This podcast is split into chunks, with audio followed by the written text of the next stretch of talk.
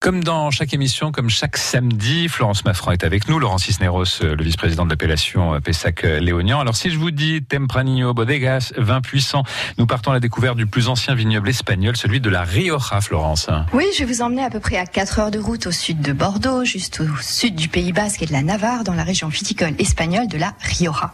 Alors la Rioja, c'est le vignoble euh, probablement le plus ancien et le plus connu d'Espagne, notamment pour ses vins rouges qui sont si caractéristiques. Il fut le premier à obtenir l'appellation DOC, vin d'origine qualifiée, c'est l'équivalent de nos AOC. Alors si la région a commencé à produire du vin dès le XIIe siècle, en fait, dès que les morts ont, quitté la péninsule ibérique, ce n'est qu'à partir du XIXe que le vignoble prend véritablement un virage qualitatif et développe sa renouvée, avec en fait un petit coup de pouce des Bordelais. Figurez-vous que lorsque le phylloxéra ravage les vignes du Bordelais au XIXe, les vignerons vont se déplacer plus au sud et vont ainsi partager leur savoir-faire avec les vignerons de la Rioja, notamment pour ce qui est de la de l'élevage et de l'utilisation du fût de chêne. Alors cette région, c'est une des plus petites euh, régions d'Espagne. Elle couvre une surface de 55 000 hectares. Bon, c'est quand même deux fois la surface du vignoble de Bourgogne. Et elle se divise en trois sous-régions autour de la capitale de Logroño. Euh, on va trouver la Rioja Alavesa, la Rioja Alta et la Rioja Baja. La Rioja Alavesa, elle est à, l'ouest de Logroño, sur la rive nord de l'Elbe, euh, au pied des monts Cantabriques. Cette région, c'est la plus fraîche, la plus humide des trois. Euh, ces sols sont majoritairement de type argilo-calcaire et c'est le cépage roi, comme vous l'avez dit, le Tempranillo qui euh, domine très très clairement. Dans cette partie de la Rioja, il mûrit plus lentement et exprime des arômes plus frais qu'ailleurs. Ensuite, on a la Rioja Alta qui est plus grande, à l'ouest, au sud de Logroño. Elle profite d'un climat qui est un peu plus chaud, plus sec. On a une influence océanique. Les sols sont plus argileux et riches en fer et cailloux.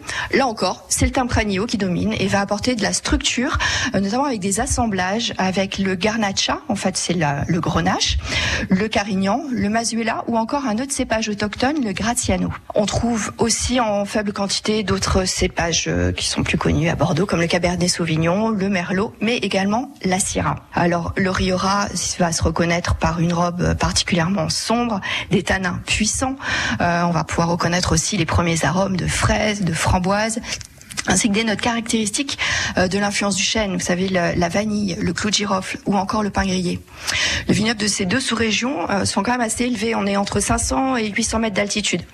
Alors ça je vous le conseille, si vous prenez la route qui vient du Pays Basque et traverse la montagne, vous verrez alors un panorama absolument exceptionnel sur tout le vignoble. À l'est de Logroño, plutôt au sud de l'Ebre, on va trouver la Rioja Barra.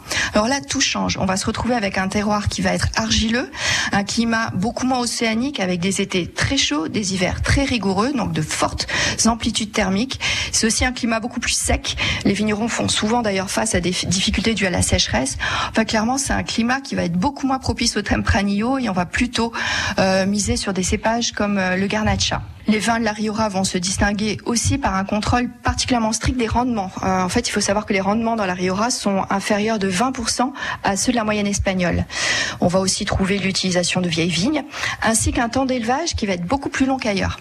Par exemple, on va pouvoir lire sur les étiquettes quatre catégories de dénomination en fonction du temps d'élevage. Alors, je vais pas rentrer dans le détail, mais par ordre, par exemple, on va trouver les Rioja, tout simplement, puis les Crianza, les Reserva et les grandes réservas. Euh, les grandes réservoirs, en fait, on va avoir sur un, élevage pour les, les, premiers niveaux entre quelques mois de barrique, et puis pour les grandes réservoirs, on va être à deux ans en fût de chêne, plus trois mois de vieillissement en bouteille. Donc là, c'est quand même un temps bien supérieur. Il faut pas oublier cependant qu'on trouve aussi des vins blancs dans la Riora avec mmh. euh, un cépage qui est la Viura, euh, qu'on appelle le Macabeu dans d'autres régions, et puis qu'on produit aussi des vins effervescents, ce sont les cava. Alors il n'y en a pas seulement en Catalogne, il y en a aussi dans la Riora. Mais la Riora, c'est aussi une des plus belles destination touristique d'Espagne. Elle fait partie du réseau des Great Wine Capitals, qui est porté par la Chambre de commerce de Bordeaux d'ailleurs. On y découvre des architectures de bodegas qui sont absolument incroyables. Au début des années 2000, une vague moderniste s'est abattue sur la région et a donné naissance à toute une série de bodegas futuristes appelant, appelant des, des, des, architectes internationaux vraiment très renommés.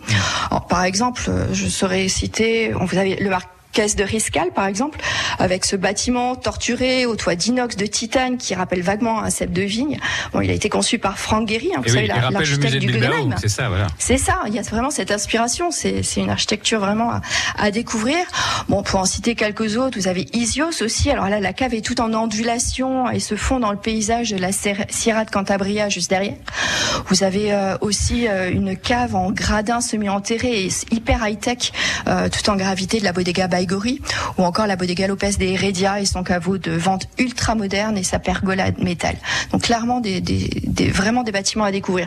Mais bien sûr, j'oublierai pas de mentionner le musée Vivanco de la Cultura del Vino. C'est un endroit vraiment idéal à explorer pour connaître l'histoire du vin avec une collection incroyable de machines anciennes, des poteries vieilles de plusieurs siècles, ou une collection d'ailleurs aussi incroyable de tire-bouchons, et puis aussi de fabuleux chefs-d'œuvre de Picasso, Sorolla ou Ron Gris, qui sont tous liés au monde du vin. En fait, ce serait une belle façon de poursuivre avant ou après la Cité du Vin. Formidable, voilà, une vraie envie d'aller découvrir la Rioja pour ceux qui ne connaissent pas. Merci beaucoup euh, Florence euh, Maffran.